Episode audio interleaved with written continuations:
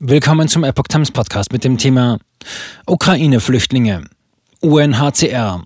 Nie dagewesene Flüchtlingssituation in Ukraine-Nachbarländern. Ein Artikel von Epoch Times vom 3. März 2022. Innerhalb kürzester Zeit müssen wegen dem Krieg immer mehr Menschen aus der Ukraine fliehen. Laut Vereinten Nationen ist die Zahl der aus dem Land Vertriebenen inzwischen siebenstellig.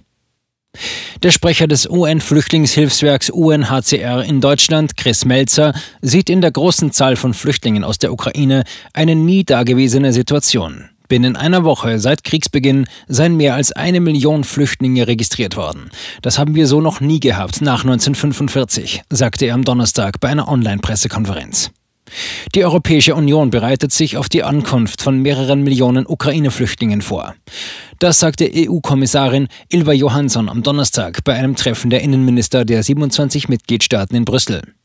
Die EU-Kommission schlägt vor, Menschen aus dem Kriegsgebiet für bis zu drei Jahre Asyl zu gewähren.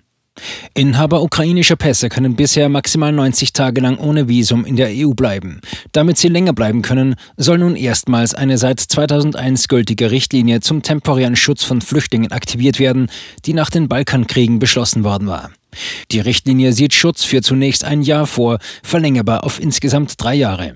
Die Ukraine-Flüchtlinge könnten in der EU arbeiten, ihre Kinder könnten zur Schule gehen. Johansson sagte, sie rechne in den kommenden Tagen mit einer endgültigen Zustimmung der Mitgliedsländer, wenn die Details besprochen seien. Bundesinnenministerin Nancy Faeser sprach sich dafür aus, den Flüchtlingen aus der Ukraine schnell und unbürokratisch zu helfen und den Kommissionsvorschlag anzunehmen.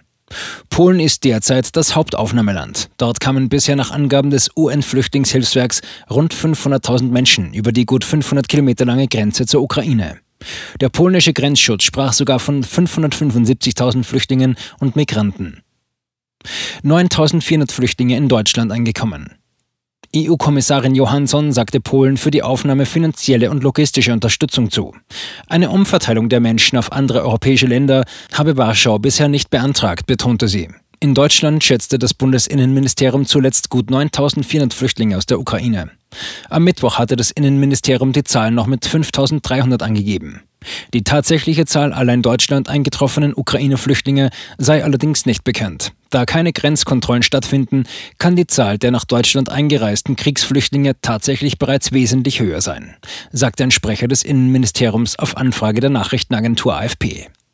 Viele der nach Deutschland einreisenden Ukrainer treffen in Berlin ein. Die Stadt stehe vor einer historischen Herausforderung, schrieb die Senatsverwaltung für Integration am Donnerstag auf Twitter.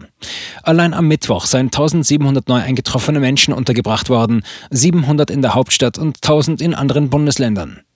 Bundesinnenministerin Nancy Faeser unterstrich erneut die große Solidarität in Deutschland. Ich finde die Hilfsbereitschaft der Kommunen, unserer Städte, unserer Länder sehr, sehr groß in diesen Tagen, sagte sie im Deutschlandfunk. Dafür darf ich mich noch einmal herzlich bedanken. Debatte um Umgang mit Flüchtlingen ohne ukrainischen Pass. EU-Kommissionspräsidentin Ursula von der Leyen verwies bei einem Besuch in Rumänien auf die 500 Millionen Euro, die aus dem EU-Haushalt für humanitäre Hilfe im Zusammenhang mit dem Ukraine-Krieg fließen sollen. Sie hatte die Notfallhilfe am Dienstag angekündigt. Zudem soll ein humanitäres Zentrum für die Ukraine in Rumänien entstehen, wie sie auf Twitter ankündigte. Umstritten unter den EU-Ländern ist der Umgang mit Flüchtlingen ohne ukrainische Staatsbürgerschaft, die sich zuletzt in dem Land aufhielten. Österreichs Innenminister Gerhard Karner sagte, sein Land habe wie Polen, die Slowakei und Ungarn Bedenken, solchen Menschen gleichwertig Asyl zu gewähren. Wir brauchen rasche, unbürokratische Hilfe für ukrainische Kriegsflüchtlinge, betonte Karner. Da hilft es nicht, wenn wir Drittstaatsangehörige mit einbeziehen. Der luxemburgische Innen- und Außenminister Jean Asselborn warnte dagegen für eine Art Apartheid. Die Hautfarbe, Sprache und Religion von Flüchtlingen aus der Ukraine dürfe bei der Aufnahme keine Rolle spielen, mahnte er. Auch die Organisation Pro Asyl fordert die Gleichbehandlung aller Flüchtlinge, egal welchen Pass sie besitzen. Am Nachmittag wollten die EU-Innenminister mit ihrem ukrainischen Kollegen Denis Monastyrski per Videokonferenz über die Lage beraten.